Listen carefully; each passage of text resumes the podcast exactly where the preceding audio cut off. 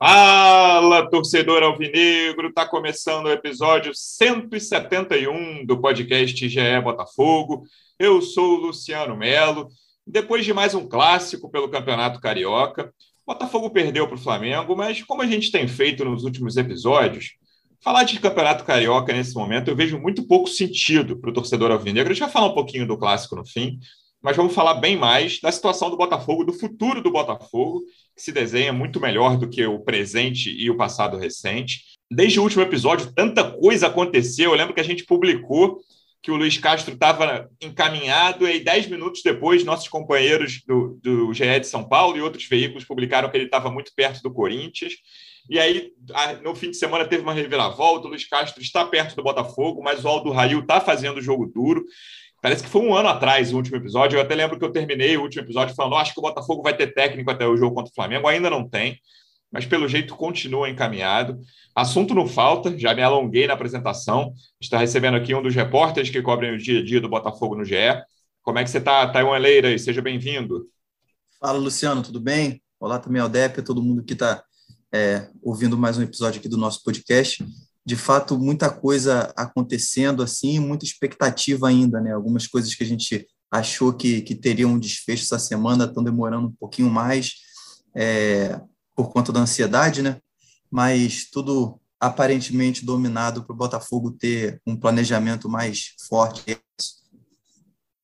É isso. Nosso segundo convidado, representante do Botafogo no projeto A Voz da Torcida, do canal Setor Visitante no YouTube. Como é que você está, Pedro Depp? Seja bem-vindo. Fala aí, Luciano. Fala, Thay, torcida alvinegra. Pois é, né, cara? Enquanto a gente está nesse período de transição, nem sei se vale a pena cornetar muitos jogadores, porque a gente já sabe das limitações. E acho que cornetar mesmo, Luciano, eu só vou fazer questão de cornetar a arbitragem, que foi uma vergonha. Aqui. Essa aí a gente sabe que não vai mudar muita coisa no futebol carioca, né? Essa, vai, há tanto tempo a gente reclama de arbitragem aqui, e isso, o resto do Botafogo inteiro, tudo indica que vai Isso não é do Botafogo, claro, né? Mas o, o que diz respeito ao Botafogo no jogo de ontem, tudo indica que vai mudar rapidamente mas a arbitragem, o torcedor vai continuar sofrendo. Infelizmente, a arbitragem do Campeonato Carioca é horrorosa há muitos anos. Thay, vamos começar de onde a gente terminou o último, então, cara. Treinador. É, resume o que aconteceu nessa última semana. Muita coisa aconteceu. Desde aquele episódio que o Botafogo estava na frente, o Corinthians tomou a frente, o Botafogo passou. Muita gente em São Paulo não curtiu. E aí agora é uma questão mais com o clube do Catar, né, com o Aldo Rail, que está fazendo jogo duro, exigindo o pagamento da multa. É, a conclusão que a gente chegou é, dessa história toda é que o, o, o, o Luiz Castro não deu é, a exclusividade na negociação para o Botafogo. Né? Ele tratou a vinda, do Brasil, a vinda ao Brasil como um projeto novo na carreira dele, mas não necessariamente ao, Botafogo, pelo menos é o que o noticiário, é, a nossa apuração combinada com a apuração de, do, dos nossos colegas de São Paulo, que cobrem o Corinthians, é, é, deram a entender, né? fizeram com que a gente chegasse a essa conclusão. Então, é, chegou-se um momento em que o Botafogo e o Corinthians ficaram em um, em um estágio parecido da negociação, se acertando ali economicamente, né, em termos salariais com o treinador e com a comissão que virá com ele, é, e apresentando os projetos que ele teria tanto no Corinthians quanto no Botafogo. E nesse meio tempo ele pesou os prós e os contras. Né? O que a gente ouviu no final das contas é que o, o Luiz Castro preferiu o, o projeto do Botafogo, até por uma questão de, de estabilidade. A gente comentou isso é, no, no último episódio do, do podcast, sobre é, as situações em que o Corinthians e o Botafogo estão nesse momento. É, o Corinthians é, antes tinha até um poderio financeiro um pouco maior e está com o elenco mais estruturado nesse antes momento. Antes tinha um poderio bem maior, né? Antes. É. é. Agora o cenário é diferente justamente porque o Botafogo tem um investidor que, que promete dar garantias de que o cenário vai mudar drasticamente já nesse primeiro semestre. E, e esse novo projeto de clube empresa e essa estabilidade que o Textor prometeu para o Luiz Castro fizeram diferença, até mais do que termos é, é, financeiros. Né? É, a gente sobre a multa rescisória do Luiz Castro com o Aldo Rail, que, que não é nada insignificante, né? 7 milhões de reais, por mais que o Botafogo hoje esteja numa situação financeira um pouco melhor, o Corinthians também tem contratos aí melhores que o Botafogo hoje, é, em termos financeiros, do que o Botafogo Associação né, tinha antes. É, 7 milhões não é nada que vá travar uma negociação para clubes que estão nesse patamar financeiro, mas não deixa também de ser é, é, algo que seja significante. Né? É, o Botafogo se, se, se colocou à disposição para pagar esse valor, é, há essa negociação no momento, essa é a pendência entre o Botafogo e o Luiz Castro.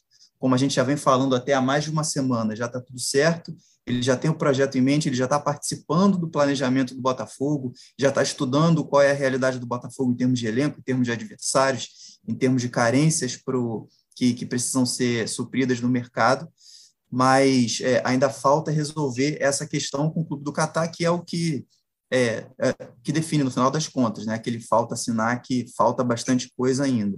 Tem que pagar a multa, tem que chegar a um acordo com o Aldo Rail, para que o Luiz Castro venha ao Botafogo. A expectativa é que isso aconteça é, próximo da assinatura da SAF, que também está para sair.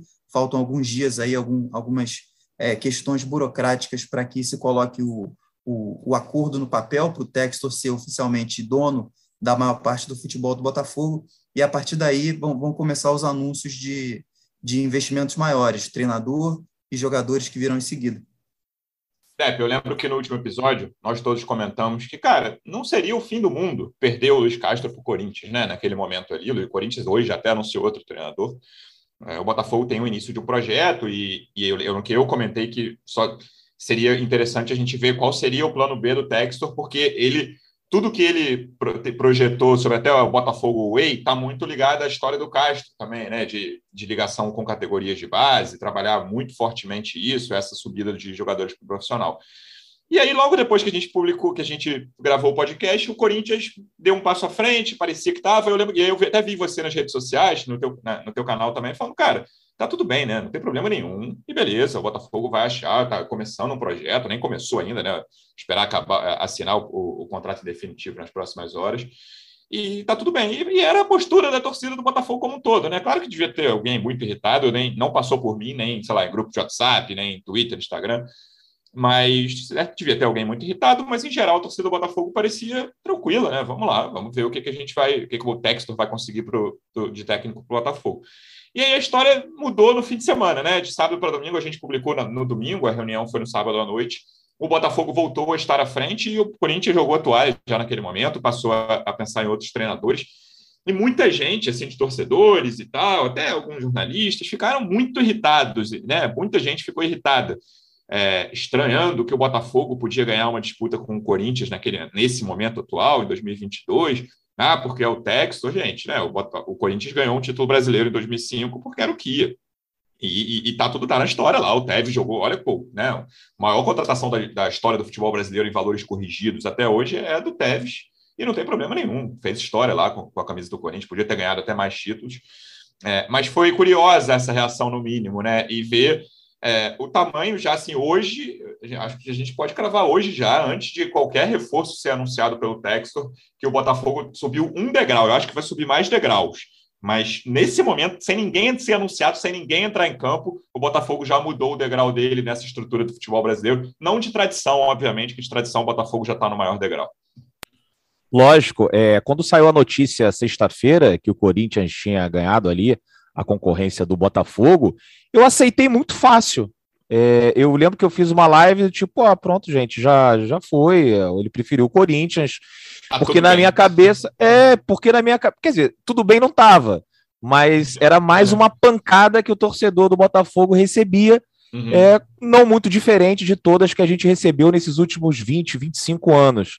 Né? O Botafogo entrava normalmente é, nessas negociações, se chegasse um concorrente de primeira divisão, perdia, e é normal, como perdia jogos e perde disputas também é, fora do campo.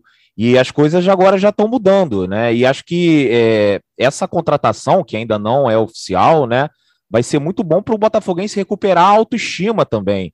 É, de, de agora, pô, agora a gente tem uma situação financeira que nos permite brigar com um time que ganha só em televisão o dobro, o triplo do que o Botafogo ganha, né? Tem a segunda maior torcida do país, está no, no centro principal aí do, do continente, né? São Paulo, a cidade mais rica. Então, já nos permite sonhos mais altos, né? E, e o torcedor do Botafogo, obviamente, está ansioso, tem muita gente ainda cobrando, querendo técnico, querendo os reforços, mas até o Tai estava falando aí na, na, primeira participação dele, né? Que as coisas já estão bem adiantadas, e eu acho que é mais uma questão de burocracia. E eu vejo o, o Botafogo, o torcedor do Botafogo, como aquela criança de seis anos que estaria tá no dia 21, 22 de dezembro, é, e sabe que o presente está na árvore de Natal, já quer abrir, mas a mãe está falando: olha, ainda não é o Natal, o Natal é só dia 24, e a criança não quer esperar, quer abrir logo o presente, quer jogar o videogame, quer pegar a bicicleta. É, é, é horrível, né? É, a ansiedade toma conta da gente, mas eu acho que. Eu acho, não tenho certeza, né? Nas próximas, sei lá, sete, 15 dias, a gente já vai ter aí a chegada do técnico, e com a chegada do técnico, a gente já vai ter também né, a, a, um pacote de reforços, jogadores que venham para encorpar esse time do Botafogo, porque a gente viu ontem, né, Luciano? Aquilo parecia uma partida de, de um time do pré-mirim é. contra um time de adultos. Pois é, nessa analogia do DEP, o Papai Noel Alvinegro, Thay, que vai dar o presente, ficou pouco menos de 48 horas no Rio, né? Ele chegou na terça de manhã cedão, saiu na quarta bem à noite, assim, enfim, já início da madrugada de quinta, é, deixou isso encaminhado e teve, eu vou dizer que foi uma noite muito louca no Newton Santos ali, postando desde o início, é, faz, tentando fazer uma embaixadinha. E a foto ficou boa, inclusive. Vestiu camisa da torcida jovem do Botafogo, fez símbolo de dinheiro com as mãos. Textor teve a experiência torcedor do Newton Santos. É, ele começou o dia é, arriscando uma lambreta ali no, no campo anexo do Newton Santos e terminou sendo a principal atração do, do clássico, porque, como a gente já comentou aqui, né, o, o campo está tá em segundo plano nesse momento no, no, no, Botafogo. Né? E ele veio justamente, Luciano, para poder é, dar o, o, aval final para alguns últimos detalhes que estavam ali soltos no, no contrato da SAF. É, a gente já vinha publicando há, algumas semanas que os documentos estavam no, numa fase assim já final para ir para a redação e para assinatura, mas tinham algumas é, bolas divididas ali para serem, serem definidas, principalmente sobre é, alguns ativos que, que envolviam terceiros, que não só o Texas e o Botafogo. Né? A gente falou do, do, do Espaço Lonier, que vai ser o futuro CT da base, do Newton Santos, que, que é uma concessão que envolve a Prefeitura do Rio também, é, eles tinham que dar destino a isso no contrato, saber se ia ficar dentro do contrato ou não, e eles já entraram em acordo sobre isso, a gente ainda não sabe os detalhes, até porque o, o, o contrato não foi assinado de fato e, e não foi anunciado ainda, né? mas a gente já sabe que essas questões já foram pacificadas, assim, vamos dizer, né? E como o Davi trouxe para a gente aí na, na madrugada, o que está restando mesmo é a burocracia de de repassar tudo isso de um CNPJ para outro, né? de sair da, da, da, posse da Associação Botafogo e entrar na posse da, do, do Clube Empresa Botafogo, né? da Sociedade Anônima do Futebol Botafogo. É algo meramente burocrático. Depois disso, com tudo isso no papel, é que ele vai poder assinar. O Texor também tem outros compromissos e teve que sair do Brasil antes disso, mas a, a é, juridicamente, assim, o prazo para que isso seja concluído é de normalmente dois dias úteis é, então, ou na sexta-feira aí para o Botafoguense comemorar o que, o que vai ter de carnaval aí, né? A gente vai poder ter a SAF, ou então só depois do carnaval para poder aplacar a ressaca da galera, que a gente deve ter essa, esse anúncio. Ô, Thay, só uma coisa, porque o André Chame, que era o advogado que estava à frente aí dessas negociações contratuais e tal, ele tinha falado que é, com muito otimismo, a gente ia conseguir fechar até o dia 28. Então, o torcedor do uhum. Botafogo tem uma galera que fala assim: não, tá demorando, por que, que não sai logo? Se saem dois dias úteis, contando hoje e amanhã, já saiu antes do previsto. Né? Lembrando é. que. Pode, pode falar, pode falar. Pode, falar, fala não, não, eu ia falar assim, lembrando que a XP quando começou esse processo aí do Botafogo, junto ali com o Jorge Braga, estava imaginando é, que o Botafogo fosse fechar isso no segundo trimestre. Ou seja, uhum. é, para o que eu esperava lá atrás, a gente está muito adiantado nesse processo. É, e Sim, mesmo nada... se fechar semana que vem, né, cara? Vai fechar dia 3 de março, né? Pô, caramba, o cara falou que ia fechar até 28 de fevereiro e tá de... muito dentro do prazo, assim. Eu sei que a ansiedade é complicada, mas, assim, tá tudo caminhando até ah, mais rápido que o esperado. Sim, é, e a gente vê o, os prazos da legislação para poder para poder ter essa noção de que, de que a coisa está adiantada, porque da, da assinatura lá da tal oferta vinculante para a assinatura do contrato, de fato, a, a lei dá um, dá um intervalo de 60 dias, porque, de fato, isso demanda muito tempo, é muito detalhe, é muita coisa para você resolver, para colocar no papel. Ninguém faz um investimento de 400 milhões de reais deixando alguma coisa alguma coisa solta que não vai estar amarradinho, explicadinho ali na, no contrato entre os dois, né? Então, o prazo na lei é de 60 dias para se, se desenrolar. O Botafogo diminuiu esse valor é, é, oficialmente, né, pela declaração do Chame que o, que o DEP lembrou para a gente, para 30 dias, é, seria de janeiro até fevereiro no máximo, é, na, na projeção dele. Mas, assim, é algo que, que pode demorar um pouco mais ou um pouco menos, que pode é, ter algum detalhezinho ali que vai, que vai atrasar um pouquinho, mas o, eu acho que o que dá para a gente dizer, até para acalmar o torcedor, é que o acordo já está feito, já está firmado, ainda não papel, mas já está é, tudo que poderia é, dar, de, dar de, de errado, as bolas divididas ali entre um lado e o outro já foram resolvidas e agora falta, de fato, só a burocracia e o clube não está também esperando isso para poder se mexer e fazer as mudanças que tem que fazer. O Texas já mexeu no departamento de futebol, já trouxe dirigente novo, já trouxe é, olheiro, é, analista novo, né, head scout novo para poder mapear o mercado, já está fazendo contato com os jogadores, já, já, já até vazou vídeo aí dele se encontrando com o Deco aí nos últimos dias para tratar de negociação. Já está fechando com o treinador, que deve chegar em breve, já, já, já fechou o, o contrato com o Luiz Castro e está fechando com o clube dele para poder liberar o treinador. Então as coisas estão andando e o contrato deve ser assinado em breve ou antes ou depois do carnaval, mas nos próximos dias, já adiantando o que, o que normalmente acontece. É, essa ansiedade, Depp, assim, a gente fala disso de paciência aqui, cara, eu já não aguento mais falar isso, mas assim, é, é o que você falou, a gente começou a falar disso, sei lá, em novembro, é, novembro na, na analogia do DEP do Natal. E agora a gente está chegando muito perto, né, cara? Então, assim, a ansiedade aumenta, óbvio, até porque a gente está sentindo essa ansiedade há dois meses, três, desde lá, 24 de dezembro, falando em Natal, quando surgiu o nome do Textor foi dia 24 de dezembro. Então, hoje faz exatamente dois meses que John Textor entrou na vida do torcedor do Botafogo. E a coisa está chegando perto, está chegando perto, está chegando perto e a ansiedade aumenta. Mas, cara, assim, é, é o que o, o Tá comentou. Ele está se reunindo presencialmente com empresários e jogadores. Os caras do Botafogo, Alessandro Brito, o Mazuco, estão, obviamente, falando com empresários, falando com jogadores. E a coisa está caminhando para o Botafogo começar a Série A, que é a única coisa que vale esse ano. Assim, esse Campeonato Carioca nunca fez menos sentido para o Botafogo, cara. Porque assim, ah, beleza, beleza, assim, tem que se preocupar em não fazer vergonha na semifinal, concordo, né? Não, chega, não dá para chegar na semifinal, pegar um Flamengo ou um Fluminense e tomar uma goleada. Concordo plenamente. Isso não é o Botafogo. Mas fora isso, assim, vejo muito pouca razão de ser desse campeonato carioca e esperar começar a Série A com o time reforçado.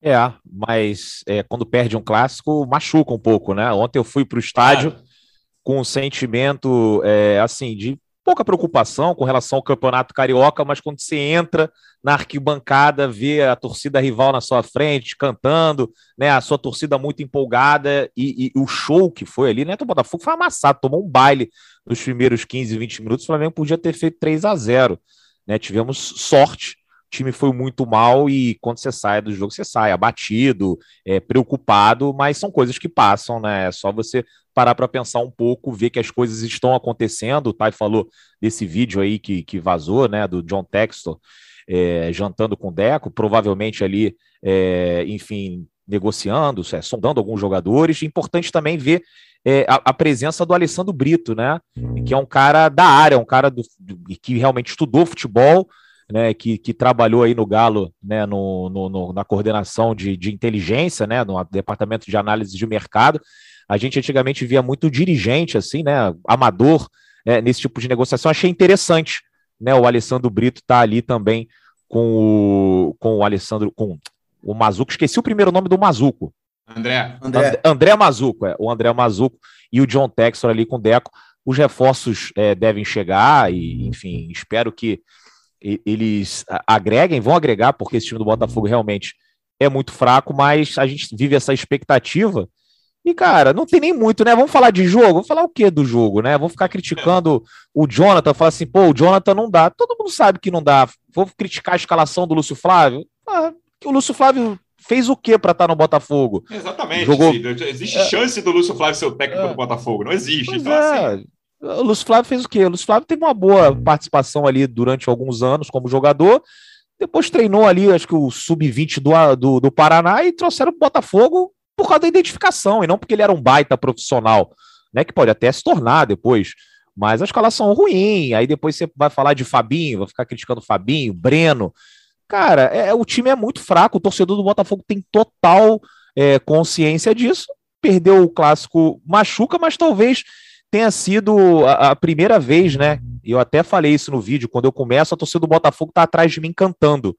Eles não estão cantando porque estão felizes com a derrota para o Flamengo, né? Ou porque acham que esse time aí tem potencial. Eles estão can cantando porque eles sabem que esse ano de 2022 é, é, o início de uma nova era, né? Talvez a gente não, não consiga uma classificação para Libertadores, é, porque, enfim, é, é, um ano de transformação, vai, vai, ter que montar um time basicamente do nada, né? Mas e já, já, já tem assim indícios de que de 2023 para cima as coisas vão melhorar. E aí, obviamente, o torcedor do Botafogo se empolga. É triste, mas ao mesmo tempo a gente agora tem uma esperança. Vamos falar então de reforços, Thay. É, tem muitos nomes pipocando, né? A gente já tinha publicado o Gilberto e o Douglas, é possíveis reforços, né? São negociações em andamento, que, que a gente tem a informação, não tem, não tem nenhuma. Epa, não tem nenhuma negociação fechada. É, o Lance publicou essa semana os nomes do Bruno Tabata e do Zahavi, o nome do, do israelense, né? Zahavi do, do PSV. É, o, a, a, negociação do Bruno Tabata parece ser mais simples que a do Sarrave, pelo, pelo dinheiro, pelo salário envolvido ali do, do jogador do PSV. É, Gabriel Pires também é um nome que continua na baila. Como é que estão essas negociações? O que, que a gente sabe disso? Sei que tem, assim, Botafogo está muito fechado e é, e é, natural que seja assim, não, não querendo que os nomes sejam divulgados, mas como é que, que, que a gente sabe dessas negociações em andamento? É, vamos lá. Tem, de fato tem, tem muito nome pipocando e, e, e, assim, é um, só uma pontinha do, do iceberg de, de tudo que o, que o Botafogo levantou de informação. Né? A lista é, é extensa, tem mais de 100 nomes é, de possíveis reforços, jogadores mapeados, é, de, tudo quanto é, de tudo quanto é tipo de nível de, de Cavani, Everton Cebolinha e Marcelo, até nomes um pouco mais é, acessíveis, né? vamos dizer assim. É, o que a gente sabe é que alguns jogadores são é, uma prioridade assim um, um, um, pouco maior, é por serem é, meio que unanimidade entre o Luiz Castro e, o, e os departamentos do Botafogo que já estavam trabalhando. É, e entre eles está o Gilberto, que o Botafogo tem interesse um pouco maior, é, justamente por isso, por, porque o, também o, o, o Rafael está com uma lesão grave é, é, no tendão de Aquiles, que é uma lesão que, que costuma assim ser, ser delicada de, de se tratar. É, então, até para o Rafael poder voltar com um pouco mais de calma e, e saber em que condição ele vai estar é, mais para o segundo semestre, para o final do primeiro semestre, o Botafogo quer, uma, quer um lateral direito. A prioridade é o Gilberto, só que nenhuma proposta oficial foi feita ainda que a gente saiba por nenhum jogador, nem pelo Gilberto e nem por, por nenhum dos outros nomes que, que tanto nós quanto os outros colegas de, de outros veículos também é, publicaram e ficaram sabendo. É, porque o Botafogo está nesse, nesse momento ainda de estudo, porque o, o Texor estava esperando finalizar esse processo da SAF para poder fazer os investimentos maiores, até para ele ter uma, uma garantia maior por ele também, né, em termos jurídicos, e porque o, o Botafogo estava querendo colocar o treinador, que será o comandante desse novo projeto, na roda para poder é, discutir esses nomes e para saber qual o modelo que ele vai querer para o Botafogo, qual estilo de jogador ele quer e o que, que ele acha do elenco. Essas reuniões começaram já a acontecer, como a gente mencionou um pouco é, antes no podcast. O, o Luiz Castro já teve algumas reuniões com o departamento de futebol do Botafogo, em que ele falou sobre o elenco, já estudou o elenco, analisou e falou sobre os reforços também que ele que ele analisa que possam ser interessantes. Então, eu acredito que agora, a partir dessa próxima semana, e com a chegada do Texel também sondou um pouquinho mais, é que o Botafogo vai fazer as primeiras investidas oficiais. E aí, nesse meio tempo, que a gente tem são é, as análises, os diagnósticos do Botafogo sobre determinados jogadores, o que, que o Botafogo acredita que cada um vale, que poderia investir em um ou em outro, se tal jogador pode vir por empréstimo, tal jogador pode vir é, em definitivo com investimento maior. Então, essa, essas análises iniciais que a gente conseguiu ter acesso, algumas dessas análises né, que a gente conseguiu publicar, mas tudo ainda nesse, nesse é, tom de, de papos iniciais, de conversas e de consultas, porque as propostas ainda não foram feitas, pelo menos é o, é o que a gente teve acesso. Desses nomes que já saíram até agora, algum te animou mais? Algum você não curtiu? Como é que você está, Dep? Não, curti. É, alguns eu conheço muito pouco, como é o caso do Bruno Tabata e do, e do israelense, o Zahavi, né? Acho que é uma contratação aleatória, mas confio é, no, no, departamento de análise de mercado do Botafogo agora, né? Acho que a gente é, com, tem o Alessandro Brito, tem o, o, Rafael Rezende, o Bruno Nosso também, que veio do Cruzeiro. Agora a gente tem gente que entende de futebol, né? Que vão ajudar aí nessa montagem do elenco. É, Para um botafoguense acostumado a ser pobre, alguns valores assustam. Mas eu não sou contador do, do John Textor. Se ele quer dar 20 milhões no Gilberto, porque eu vou falar assim, ó, oh, não, peraí, não dá 20 milhões, 20 milhões a cara. Não, se fosse uma coisa do tipo, ó, o Botafogo vendeu o, Nascimento, o Matheus Nascimento, Botafogo antigo, vendeu o Matheus Nascimento por 100 milhões de reais. Aí vamos gastar 20 milhões no Gilberto, 20 milhões no Israelense, 20 milhões. Eu falei, não, peraí, vamos usar esse dinheiro aí para é, investir em estrutura, né, para pagar algumas dívidas, algumas pendências que a gente tem. Mas é um dinheiro do cara, ele quer gastar e acho que vai ter que gastar né? É caro mesmo, né? Para você contratar reforços de qualidade, você não vai conseguir, ainda mais agora, né? né nessa fase aqui, a gente está em fevereiro, não tem muito jogador disponível livre no mercado. Então você vai ter que pagar algumas multas, vai ter que pegar alguns caras por empréstimo também, né? E desses nomes especulados, eu, eu, eu, gostei da maioria, os outros que eu não, não, nunca vi jogar, você pega, você analisa o número, você vê que faz sentido, por exemplo, Gabriel Pires né? Eu acho que é um cara que, que faz sentido, não sei se vem. E aí a torcida do Botafogo já começa aí. Os nossos detetives estão demais, hein, cara? Os caras já viram eles, lá o story da. Bons, cara, é, meu. Story da esposa do Gabriel Pires perguntando de apartamento por temporada no Rio de Janeiro. Pode não significar nada, né? Pode simplesmente. Campeonato acabou, vem passar férias aqui. Aí a, a esposa do Zahavi, logo depois que saiu essa notícia, ela estava é, botou uma música lá, um samba, samba, samba, Brasil, dançando samba. Pô, então assim, a gente fica nessa expectativa, mas, cara, tem que aguardar, né? Tem que aguardar. Mas, acima de tudo, eu confio agora nas pessoas que estão à frente dessas negociações.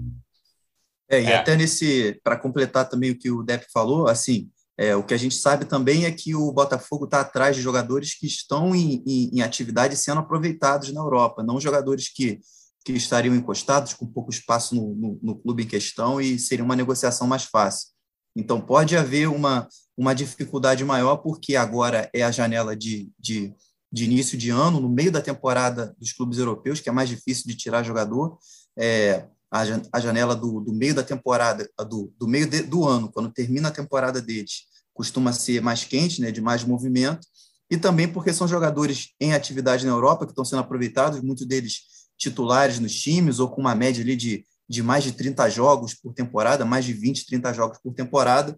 Então tem um esforço do Botafogo também de, além de, de botar a grana, de convencer o jogador de que o projeto no Brasil, ainda mais jogadores que não têm nenhuma ligação aqui com o futebol brasileiro, que não são brasileiros, no caso, por exemplo, do, do israelense, convencer esse cara de que o projeto do Botafogo faz sentido e que o vir para o Brasil nesse momento, um, uma liga que está em, em ascensão, até em termos financeiros, pode ser o melhor para a carreira dele. E nesse sentido, o Luiz Castro, o Botafogo vê como, como um reforço assim para poder para poder ser mais uma garantia. Chamariz, além, do, né?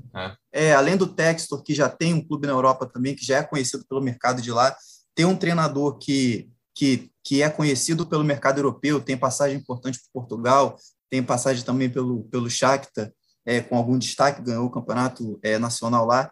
Então, é visto como, como um cara que pode dar uma garantia para esses atletas, principalmente que não têm nenhuma ligação com o Brasil, que não estão ligados no noticiário daqui ou na nossa realidade, que eles possam vir com, com alguma confiança de que o projeto do Botafogo, de fato, é, é consistente como, como parece ser.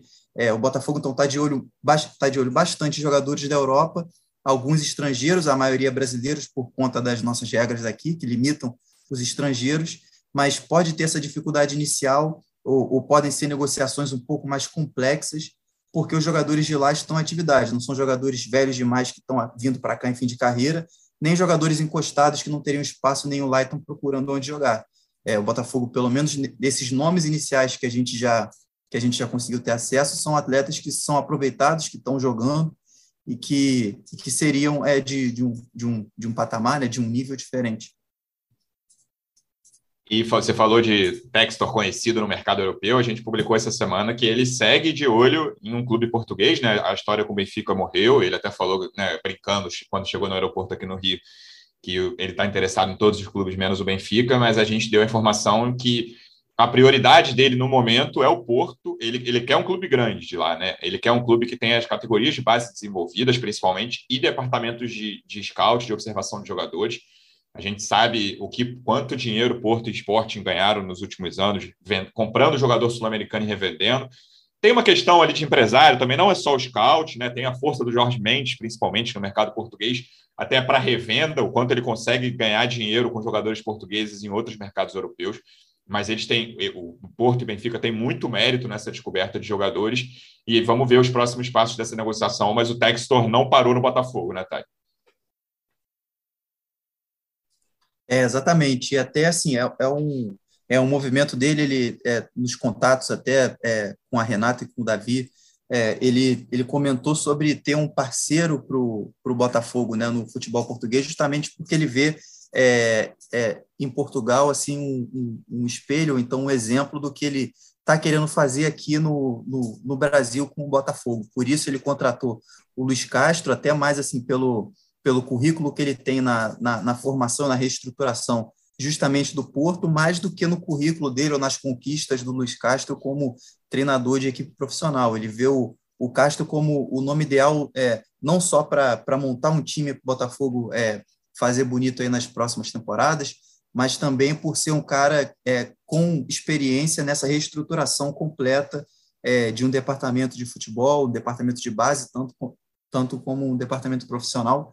E ele vê no, em Portugal essa essa, é, essa, esse espelho que pode ser para o futebol brasileiro no, no futuro, e ele vê em Portugal também um, um caminho interessante para colocar os jogadores é, saindo do Brasil, ele vê Portugal como, é, como se fosse um, um, uma passagem para as maiores ligas da Europa. Então, ter, ter um clube no Brasil, aí falando do, do ponto de vista do investidor, e não só do ponto de vista do Botafogo, né? ter um clube no Brasil onde, onde dá para você é, garimpar esses talentos é, dentro do nosso país, que é, que é muito rico nesse sentido. E você tendo um, um caminho em Portugal, que costuma ser um pouco mais tranquilo para os jogadores brasileiros se adaptarem à realidade da Europa, para ele, ele vê como muito interessante. Então, ele está é, tá procurando o Clube Portugal justamente porque ele já, já, já encara o Brasil nesse, nesse, é, nessa visão mais global que ele tem dos investimentos dele no futebol.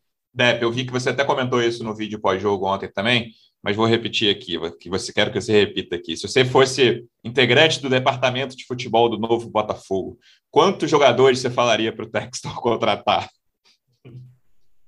Olha, eu, eu, nem me lembro quantos eu falei ontem, você mas eu vou falar agora. 20. reservas. É isso. É. falei 20, é isso. O time inteiro de reservas. Quem desse time aí é, tem condição de ser titular no, no, num Botafogo campeão? Né? Talvez nesse Gatito ano. Que é um, Canu? Que, Gatito e Canu. Hum, é. Mas assim, ah, acho que. Ah. É, o, o, por exemplo, o Chay, acho que num ano de transição pode ser titular, né? Hum. É, aliás, foi um dos poucos ali que mostrou alguma coisa Sim. ontem. Né? É, acho que o Carly tem a questão física, mas é, a questão também do Carly é que pelo que o John Textor falou, da maneira como ele quer ver o Botafogo, e, e assim, e por ele trazer o, o, o, Luiz Castro, porque acho que ele vai conseguir aplicar essas ideias, eu acho que o Carly não tem espaço. Né? Mas assim, é, tecnicamente, como vem jogando nesses últimos anos, poderia até estar tá quebrando um galho aí também no time de transição. O resto, meu amigo, difícil. Esses volantes não têm a menor condição né? A gente ficar aqui discutindo Barreto, é, Breno, é, Fabinho, cara, o, o, Barreto foi importante num contexto, Série B, né? Agora mudou, o, o sarrafo subiu, então a gente está numa com outros objetivos, não dá mais, não tem condição. Pode, de repente, pode até ser um reserva nesse primeiro ano, mas não tem como você é, disputar um campeonato brasileiro com meio campo desse, como que jogou ontem. Nas pontas a gente não tem ninguém. Os atacantes são muito jovens, né? São inexperientes. Ainda tem muita coisa aí para. É, centroavante, eu acho que precisa contratar dois. Isso. Cara. Não, e ponta precisa contratar quatro. Quatro, é isso. É, aí pronto. Aí você tem que contratar dois centroavantes, quatro pontas, dois volantes, dois meias, mais dois zagueiros. É, mas pronto. Esse é o time aí que o Botafogo precisa contratar todo mundo. E não vai dar tempo de contratar todo mundo agora nessa primeira janela. Mas que pelo menos tem que vir uns oito, tem que ver. Aí o resto a gente vai. Dá para jogar o primeiro turno com o Carly, dá para jogar com o Shai, né? Sendo muito legal também, dá para jogar ali com o Daniel Borges, mas aí, pô, se você tem o Daniel Borges na esquerda, você não pode ter o Hugo e Jonathan, né? Ontem a atuação do Jonathan foi uma das coisas mais horríveis que eu vi. Né? Então, é, tem muita coisa para a gente fazer aí nesse time. O torcedor do Botafogo tem essa consciência e fica se perguntando: Será que o John Textor, depois que assistiu esse jogo, né, caiu a ficha? Eu acho que a ficha dele já caiu lá atrás, quando ele comprou o time, ele já é, sabia é, ele, disso. Talvez os primeiros é. jogos do Carioca, não quando comprou lá no fim, quando negociou no fim de dezembro, mas os primeiros dois jogos do Carioca, Botafogo e Boa Vista, aquela estreia que o Anderson Cara. reclamou lá dos Superforce. Já viu, amigo? Eu, eu vou ter trabalho aqui para contratar.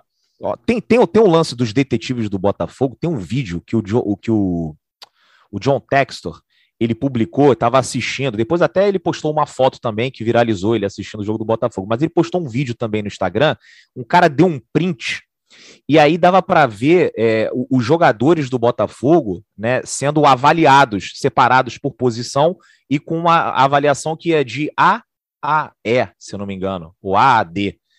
E aí o gatito era B, era só que dava para ver o, o, goleiro e os zagueiros e o lateral. O gatito era B, o resto era tudo C.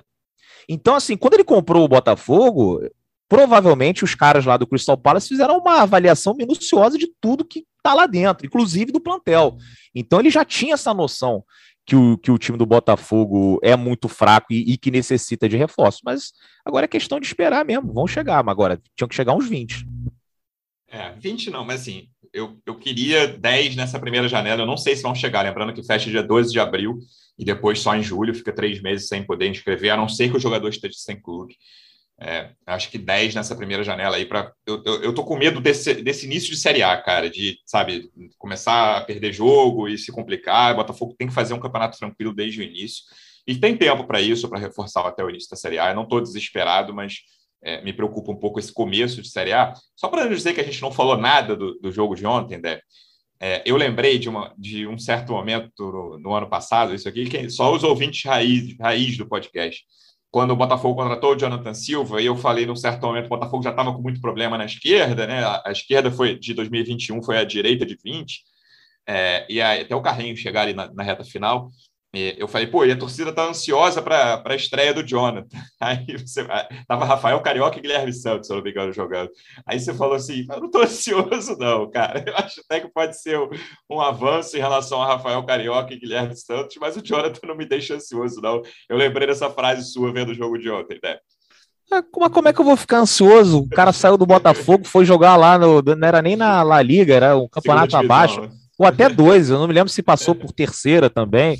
Então, assim, não tem como ficar uh, ansioso com o Jonathan. E, aliás, saiu daqui, também não deixou muitas saudades. Né? Lateral abaixo da média ali, mas assim, eu não tô também achando que é o pior jogador do mundo. É, agora o nível de exigência é maior, mas ele pode, de repente, jogar no outro time de Série A, né? E, e jogar numa Série B também, né? E, enfim, e ter uma carreira legal, né?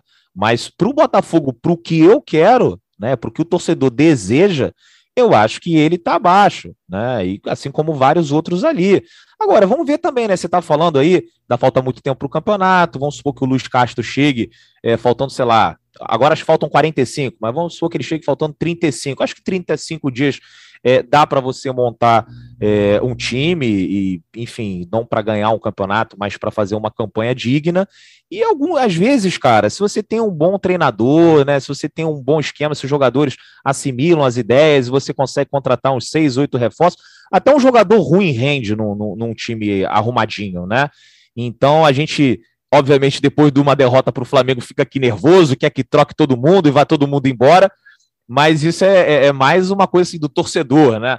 Se você for analisar friamente, mesmo alguns desses caras que foram muito mal num time é, mais ajustado, né, com as contas em dia, com um ambiente bom, é, eu acho que a gente consegue botar até mesmo um desses jogadores aí para disputar lá com. O Vasco não foi campeão é, da Libertadores com NASA e Odivan. Então, assim, tem espaço para esse tipo de cara também. Não precisa ser o do, os Harlem Globetrotters, do 11 ao do 1 ao, ao, ponto esquerdo, do goleiro ao ponto esquerdo, os melhores jogadores do mundo, pô.